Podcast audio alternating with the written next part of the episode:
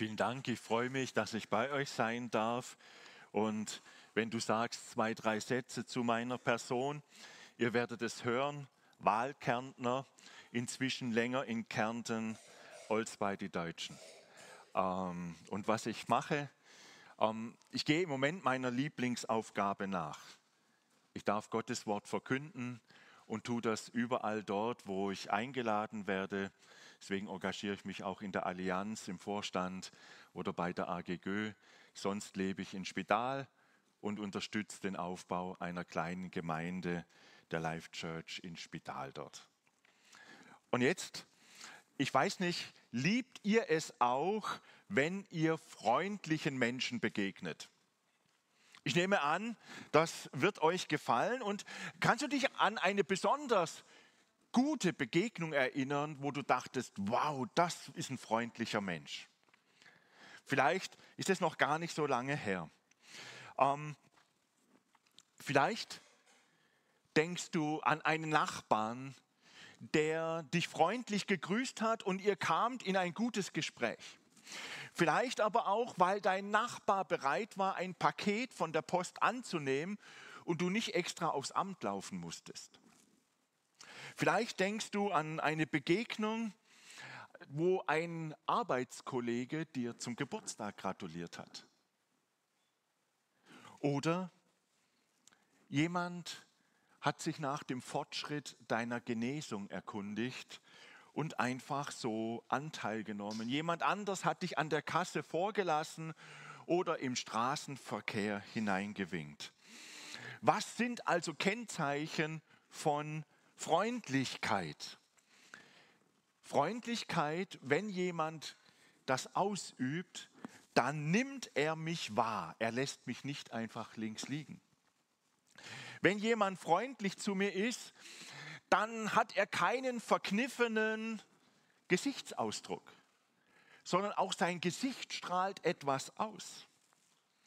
Und Freundlichkeit kann ich festmachen an dem, was jemand sagt und tut und auch in der Art und Weise. Wir haben das nochmal gehört, Galater 5, 22, Frucht des Geistes, Freundlichkeit. Und wenn das mit der Freundlichkeit so einfach ist, lasst uns doch einen Schluss ziehen. Liebe Leute, Mundwinkel hoch, freundlich reinschauen. Denk dir was aus, was nett ist, worüber sich jeder freuen kann. Präg dir die Worte ein, dass du sie jeden Augenblick sagen kannst. Und dann nicht zuletzt jeden Tag eine gute Tat. Dann sind wir freundlich. Und meine Predigt fertig. Wird sich irgendwas ändern? Ganz so einfach ist das nicht mit der Freundlichkeit, zumindest bei mir. Also freundlich sein, ich möchte das schon des Öfteren. Aber wer das Umfeld von mir kennt, meine Frau, meine Tochter, die Gemeinde, wo ich regelmäßig bin, der wird vielleicht hören, also immer gelingt es ihm nicht. Und ehrlich muss ich euch sagen, ich habe auch nicht immer Lust, freundlich zu sein. Manchmal interessiert mich das definitiv nicht. Weil ich so mit mir selber beschäftigt bin und gar nicht meine Mitmenschen im Blick habe. Ich habe den Eindruck, wenn wir Freundlichkeit anschauen wollen und verstehen wollen, was das heißt, dass sie eine Frucht des Heiligen Geistes ist und wir sie leben wollen, müssen wir uns doch einigen Fragen stellen. Und bevor wir das tun, möchte ich uns einfach noch einmal diese Stelle vorlesen, Galater 5, Vers 22 und 23, damit wir wissen, dass das, was wir hören, wirklich aus, mit dem Wort Gottes zu tun hat. Die Frucht hingegen, die der Geist Gottes hervorbringt, besteht in Liebe, Freude, Frieden, Geduld, Freundlichkeit, Güte, Treue, Rücksichtsnahme und Selbstbeherrschung. Gegen solches Verhalten hat kein Gesetz etwas einzuwenden. Und ich möchte mit einer ersten Frage, der wir uns stellen, beginnen. Wo finden wir dauerhaft gelebte Freundlichkeit? Also meine Schlussfolgerung habt ihr ja nicht ganz ernst genommen, äh, ich selber auch nicht, weil wir wissen, bei Freundlichkeit geht es um mehr wie etwas nach außen scheinendes. Das, was wir nach außen weitergeben, braucht etwas innen drin. Es geht um ein Verhalten, das aus unserem Herzen herauskommt. Es geht um etwas, das unseren Charakter, unser Wesen widerspiegelt weil sonst ist es aufgesetzt. Und das merken die meisten. Es geht um Freundlichkeit, auch in schwierigen Situationen. Freundlichkeit, selbst wenn ich abgelehnt werde. Es geht also um die Art und Weise, wie ich jemanden begegne und was meine Motive sind, wie ich mich verhalte.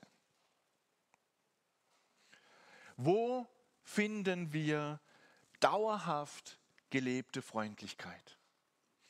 Und ich habe mich die Woche ziemlich ausführlich damit beschäftigt und im Wort Gottes studiert und nachgelesen und bin darauf aufmerksam geworden, dass uns das sehr häufig begegnet im Alten Testament und zwar in den Psalmen.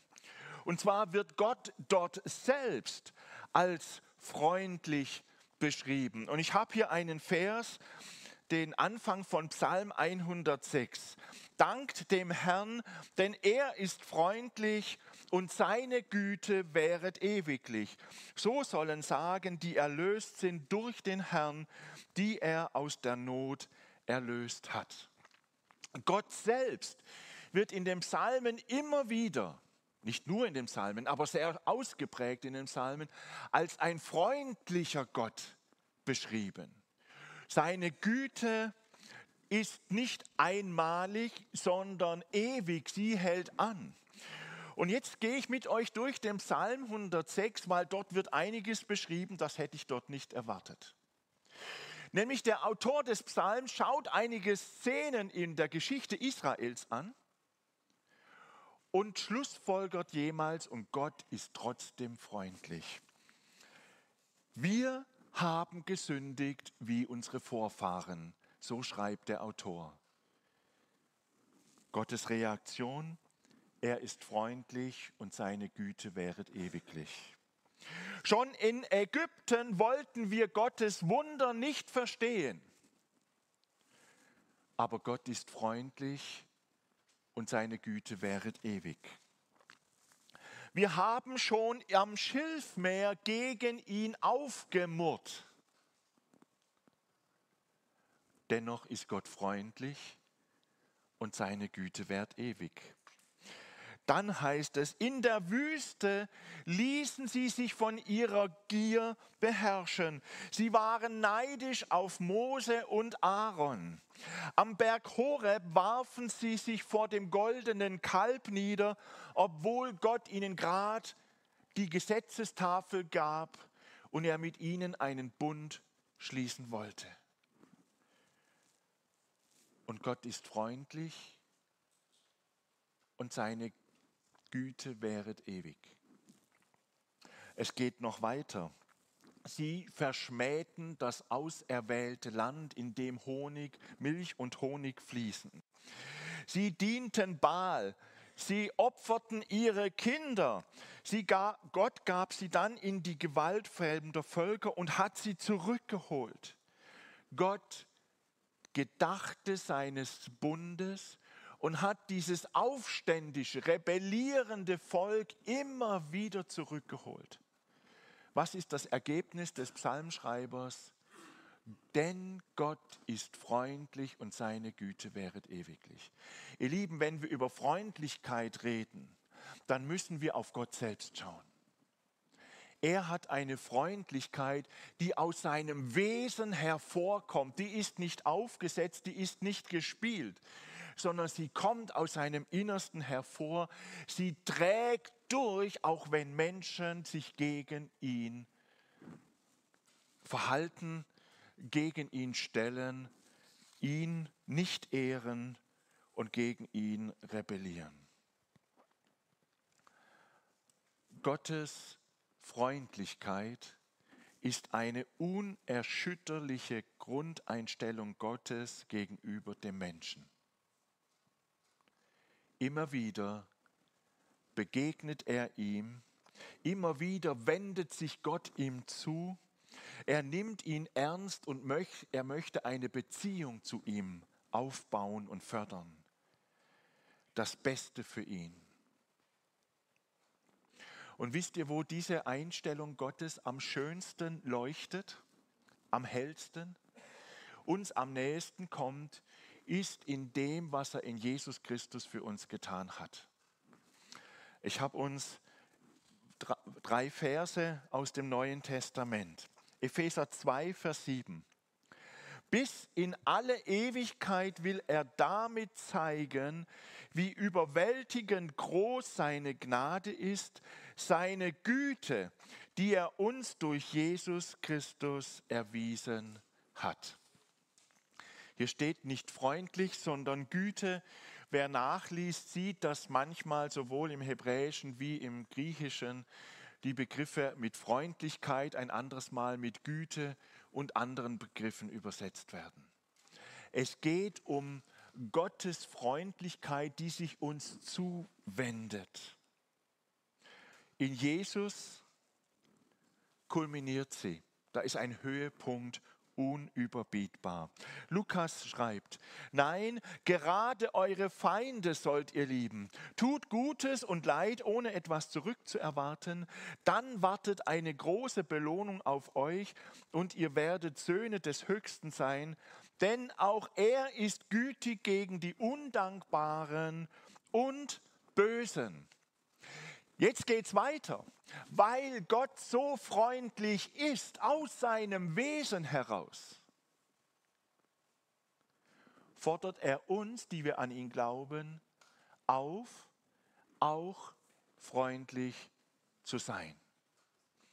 Ihr Lieben, freundlich sein ist keine Kür, sondern es ist eine Pflichtaufgabe. Freundlichkeit der Christen ist etwas, was das Wesen Gottes widerspiegelt. Wir müssen natürlich klären, wie das funktioniert und wie das geht. Aber wir merken, ein Verhalten, das geprägt ist von einer liebenvollen Zuwendung zum Gegenüber, ist ein wichtiges Thema bei Gott. Es spiegelt ihn, es spiegelt die Güte des heiligen Gottes wider. Römer 2, Vers 4. Oder betrachtest du seine große Güte, Nachsicht und Geduld als selbstverständlich? Begreifst du nicht, dass Gottes Güte, man könnte auch sagen Gottes freundliches Wesen, Freundlichkeit, dich zur Umkehr bringen will? Gottes Güte fordert uns auf, dass wir nicht so bleiben können, wie wir sind. Das hat einen Anspruch. Sie hat den Anspruch, bitte, lieber Rudolf, beschäftige dich etwas weniger mit dir und deinem Wohlergehen und nimm die Menschen um dich herum wahr. Begegne ihnen freundlich. Das ist ziemlich herausfordernd. Also zumindest für mich, für euch nicht. Ihr kriegt das hin, finde ich toll. Aber für mich ist das manchmal echt eine Herausforderung. Gott fordert uns auf, dass wir sein Wesen widerspiegeln. Es erinnert mich an 3. Mose, wo Gott dem Volk sagt, ihr sollt heilig sein, weil ich heilig bin. Und Petrus greift es im Petrusbrief auf und zitiert genau diese Stelle. Gottes Wesen widerspiegeln. Und bevor wir uns die praktische Frage stellen, wie werden wir denn jetzt freundlich, habe ich eine andere Frage mitgebracht. Was hindert das Wachstum meiner Freundlichkeit? Ich habe ein Zitat gefunden, Gordon Fee zitiert einen Freund von ihm, N.T. Wright, der schreibt in seinem Buch uh, Following Jesus, Jesus nachfolgen, übersetzt, die heutige Christenheit scheint mir in zwei Gruppen geteilt zu sein. Die einen glauben nicht, dass Sünde überhaupt relevant ist, während die anderen ganz genau wissen, dass es so ist, aber es nicht schafften, ihre schlechten Gewohnheiten zu überwinden. Ich möchte diese beiden Gruppen mit euch anschauen. Die Gruppe 1 oder den Weg, den sie geht, habe ich so beschrieben. Ich bin halt wie ich bin. Und ihr müsst ertragen, wie ich bin.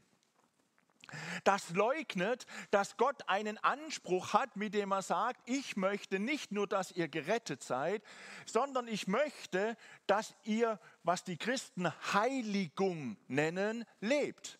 Das heißt, dass euer Charakter, euer Wesen verändert wird.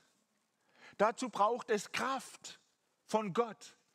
Das braucht eine Herausforderung und dass wir uns auf Gott konzentrieren und dann von ihm her verändert werden. Was ist das für eine Haltung? Ich bin halt, wie ich bin. Oh, dieser Christ kann vielleicht wirklich sagen, Gott liebt mich. Ich habe mich auch bekehrt. Meine Schuld ist vergeben. Ich komme in den Himmel. Also passt alles. Ansonsten lebe ich mein Leben so gut ich kann. Ich gebe mir Mühe. Umgebracht habe ich niemanden. Das Niveau von der Bergpredigt darf man nicht ganz so ernst nehmen. Wir tun es ein bisschen runter. Ähm, ich lüge ja nicht.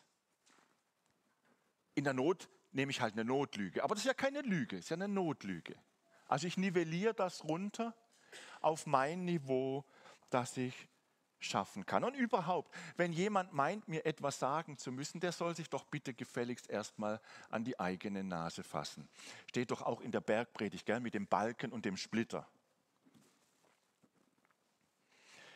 Was ist Gottes Antwort darauf? Kolosser Kapitel 3. Dort steht, doch jetzt legt das alles ab. Auch Zorn, Aufbrausen, Bosheit und Verleumdung. Kein gemeines Wort darf über eure Lippen kommen. Belügt einander nicht mehr.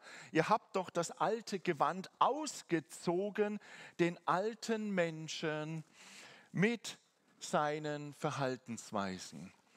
Und Vers 10, und habt das neue Gewand angezogen, den neuen von Gott erschaffenen Menschen, der fortwährend erneuert wird, damit ihr Gott immer besser kennenlernt und seinem Bild ähnlicher werdet. Paulus vergleicht unser Christsein und sagt, ihr wart geprägt, ihr hattet ein altes Gewand, einen alten Pullover an. Der hat etwas wiedergespiegelt von eurem alten Leben.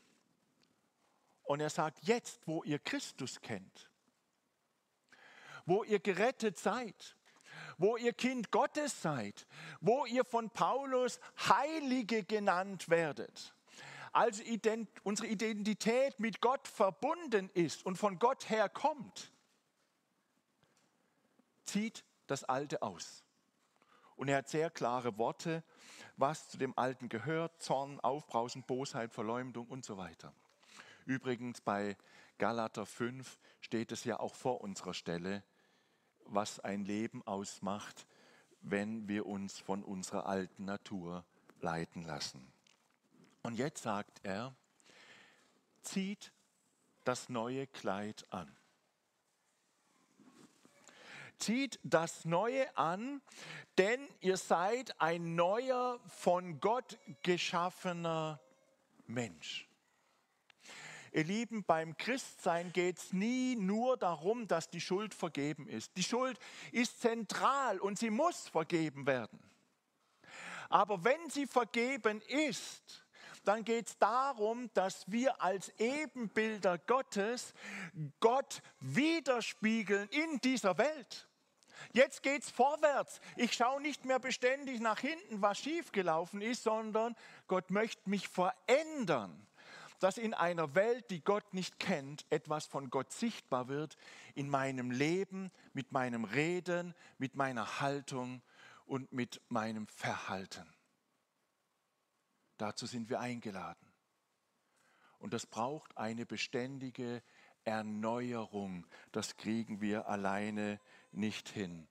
Ich habe hier noch einen weiteren Vers aus Kolosser 3, Vers 12. Geschwister, ihr seid von Gott erwählt, ihr gehört zu seinem heiligen Volk, ihr seid von Gott geliebt. Darum kleidet euch nun in tiefes Mitgefühl, in Freundlichkeit, Bescheidenheit, Rücksichtnahme und Geduld. Fazit, zu sagen, ich bin halt wie ich bin und ihr müsst mich ertragen, damit komme ich relativ gut klar. Der Rest muss mich halt aushalten. Das widerspricht dem, wie Gott die Sache sieht. Gruppe 2. Ich habe sie genannt, diesen Weg. Es ist ein Weg des Gebotehaltens und ein Weg eines fortwährenden inneren Kämpfens. Ich habe zwei Bibelstellen, die oft ähm, die Grundlage für dieses Verständnis sind. Römer 7, Vers 15. Ich verstehe selbst nicht, warum ich so handle, wie ich handle. Denn ich tue nicht das, was ich tun will. Im Gegenteil, ich tue das, was ich verabscheue. Manche von uns, die nehmen es wirklich ernst. Und die sagen, ich möchte so gerne anders sein. Und dann haben sie einen Kampf und oft gelingt es eben nicht. Hier sind noch ein weiterer Vers, Galater 5, Vers 17. Denn die menschliche Natur richtet sich mit ihrem Begehren gegen den Geist Gottes und der Geist Gottes richtet sich mit seinem Begehren gegen die menschliche Natur. Die beiden liegen im Streit miteinander und jede Seite will verhindern, dass ihr das tut, wozu die andere Seite euch drängt. Auch das wird oft verstanden mit einem inneren Kampf. Und viele von uns erleben das dann manchmal. Man möchte gern was tun, aber es ist so schwierig. Das Dumme ist nur, dass Paulus überhaupt nicht von diesem inneren Kampf schreibt. Er schreibt von einem ganz anderen Kampf. Er schreibt von einer ganz anderen Situation. Er schreibt nämlich davon, das alte Leben ohne Gott ist vorbei. Das alte Leben, wo das Gesetz einen Anspruch auf uns hatte, ist vorbei, weil Jesus hat das Gesetz erfüllt.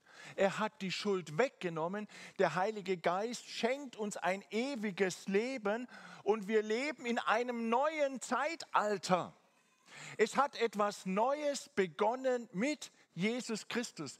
Deswegen konnte er sagen, er hat einen neuen Bund mit uns geschlossen. Und die ersten Christen haben verstanden, mit Jesu Tod und Auferstehung hat etwas Neues begonnen. Und zwar, früher war der Weg, wie man den Glauben ausgelebt hat, dass ich die Gebote Gottes gehalten habe. So war es beim Bundesschluss. Wollt ihr mein Volk sein? 2. Mose 19. Wenn ja, dann lebt meine Gebote. Das war der Weg, wie man den Glauben an Gott ausgedrückt hat. Aber es war nicht der Weg, um gerecht zu sein vor Gott, weil das Prinzip des Glaubens bei Abraham schon über 400 Jahre vorher eingeführt war. Und im Tempel war das mit den Opfern. Man wusste, dass man es nicht schafft, alle Gebote zu halten. Aber man hat Gottes Willen ernst genommen und nach diesem Prinzip gelebt. Und jetzt sagt Paulus hier und erklärt uns, was Jesus klar gemacht hat und getan. Jetzt zeigen wir, nein, jetzt leben wir, gestalten wir unseren Glauben, indem wir auf Gottes Geist hören, mit ihm rechnen und der uns bekräftigt, Gottes Willen auszuführen. Wir sind in einem neuen Zeitalter als Menschen, die an Jesus Christus glauben. Es hat etwas Neues begonnen. Wie heißt 2. Korinther 5, Vers 17? Hat es jemand im Kopf auswendig? Bekannte Stelle? Alte ist jemand in Christus, dann ist das Alte vergangen und Neues ist geworden. Nehmen wir das bitte ernst.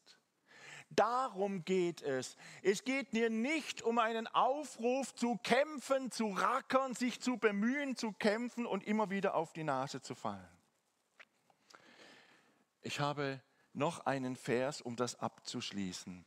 So kann sich nun in unserem Leben die Gerechtigkeit verwirklichen, die das Gesetz fordert, und zwar dadurch, dass wir uns vom Geist Gottes bestimmen lassen und nicht mehr von unserer eigenen Natur.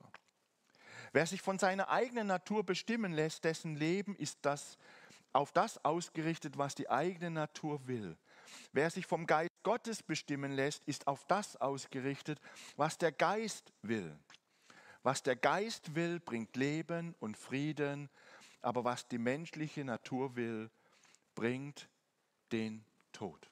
Ihr Lieben, wir leben jetzt im Zeitalter, wo Gottes Geist in uns ist. Gottes Geist, der Gottes Gegenwart in unser Leben hineinbringt. Gottes Geist, der uns von innen verändert. Warum betet sonst Paulus im Epheserbrief und bittet, dass Gott uns mit dem Heiligen Geist am inwendigen Menschen stärkt? Warum?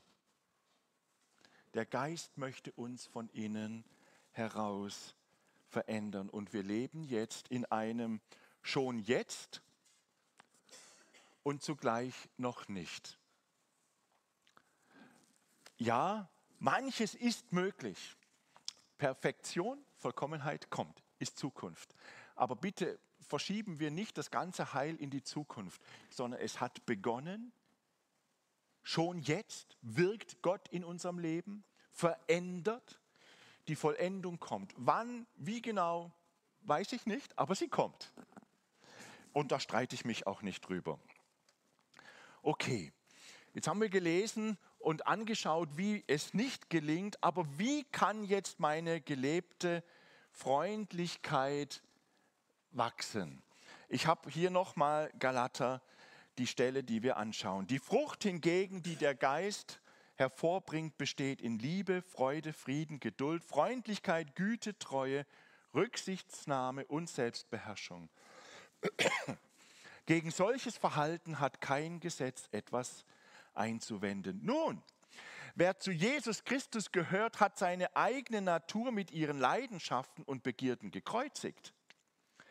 Da wir also durch Gottes Geist ein neues Leben haben, wollen wir uns jetzt auch auf Schritt und Tritt von diesem Geist bestimmen lassen. Also Freundlichkeit ist eine Gabe, ist eine Frucht des Geistes. Das heißt einmal, sie ist menschlich nicht produzierbar. Aber jetzt haben wir den Heiligen Geist. Deshalb kommt die Aufforderung, setze dich dem Wirken des Heiligen Geistes aus. Tue das, was er sagt. Wir sind aufgefordert, uns vom Heiligen Geist, der ja das Wort Gottes eingegeben hat, bestimmen zu lassen. Deshalb brauchen wir den Heiligen Geist, der uns aber die Kraft gibt, um verändert zu werden. Freundlichkeit ist eigentlich nichts anderes als Liebe in Aktion, als Güte in Aktion. Und wer, wer das so selbst erlebt hat, Gottes Freundlichkeit, der kann etwas weitergeben, was er von Gott empfangen hat. Mit der einen Hand empfangen, mit der anderen Hand weitergeben. Paulus hat uns aufgefordert, das passiert nicht automatisch. Wir brauchen eine andere Art zu denken.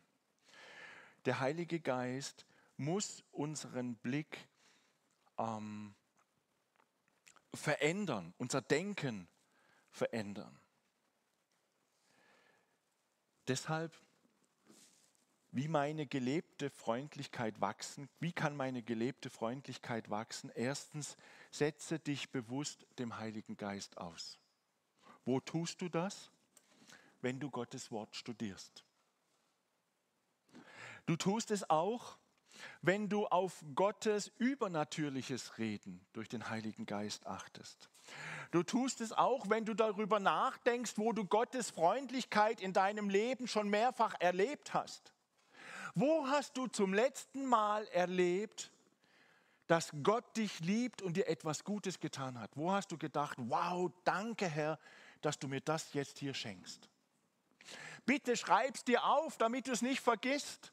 Gottes Freundlichkeit ist nicht nur eine theologische Richtigkeit, sie ist etwas, was erlebt werden will. Und dazu muss ich darüber nachdenken und mir das aufschreiben. Ich komme in ein Alter, wo ich das ein oder andere vergesse, also ich muss mir es aufschreiben, sonst geht es unter. Setz dich bewusst dem Heiligen Geist aus, wenn du mit Geschwistern zusammen bist und Gott lobst, wie wir heute im Gottesdienst. Wenn du mit anderen Geschwistern über Gottes Wort nachdenkst, wenn du mit Geschwistern darüber nachdenkst, was sie mit Gott schon Großartiges erlebt haben. Und dann, der zweite Punkt ist, blicke auf Jesus am Kreuz. Ich finde es großartig, wenn wir auf Jesus schauen, der am Kreuz stirbt der musste doch nicht sterben. Er hatte doch nichts verbracht. Er hatte doch nichts angestellt. Was macht Jesus am Kreuz? Er sagt, ich vertraue dem Vater und bin bereit, aus Liebe für Gottes Ebenbilder alles zu geben, auf alles zu verzichten. Und ich weiß, Gott meint es trotzdem gut mit mir und er macht es gut mit mir. Er gibt seinen Willen komplett aus der Hand und vertraut sich zu 100 Prozent Gott an. Blick auf Jesus am Kreuz und werde bereit, dein Kreuz auf dich zu nehmen dich zurückzunehmen, weil wir Gott vertrauen, dass er uns liebt und es gut mit mir meint. Und wenn ich so erfüllt bin mit Gottes Liebe und bereit bin, Gott zu vertrauen, mich zurücknehmen zu können, dann fang an, von dieser Grundhaltung aus deine Mitmenschen wahrzunehmen. Dann bist du in der Lage, Freundlichkeit auszuleben. Weil dann möchtest du das, was Gott schenkt, ohne Angst dabei zu kurz zu kommen, deinen Mitmenschen zukommen lassen. Dann wirst du aus dem Herzen heraus freundlich sein. Wenn du deine Mitmenschen so anschaust, sie dir nicht im Wege stehen, sie nicht unwichtig sind und du sie einfach zur Seite schiebst, sondern wenn dir Ergehen zu Herzen geht und es dir wichtig ist. Und dann überlegst, was kann ich ihnen sagen, was kann ich für sie tun. Dann wird dein Wesen, dein Verhalten Gottes Liebe widerspiegeln. Ich schließe mit einem letzten Bild. Möchtest du so freundlich sein? Möchtest du deinen Mitmenschen, die noch nicht an Gott glauben, so freundlich begegnen? Möchtest du deinen Geschwistern in der Gemeinde oder Geschwistern in anderen Kirchen und Freikirchen und äh, was auch immer an christlichen Werken freundlich begegnen? Dann mach deine Wohnungstür auf, damit sie an deinem Leben teilhaben können. Der zweite Schritt, mach deinen Kühlschrank auf, weil beim Essen unterhält sich einfach besser. Ist eine entspannte Atmosphäre und essen müssen wir alle. Und das dritte ist, dann mach dein Herz auf für die Leute, die bei dir am Tisch sitzen. Und sie werden Gottes Freundlichkeit durch dich erleben können. Freundlichkeit, eine Frucht des Geistes lasst sie uns miteinander ausleben, erfüllt von Gottes Liebe, ohne Angst zu kurz zu kommen und mit einem Blick für unsere Mitmenschen, für die Gott bereit war, sein Leben zu geben. So sehr liebt er sie. Lasst uns Freundlichkeit leben, eine Frucht des Geistes Gottes. Amen.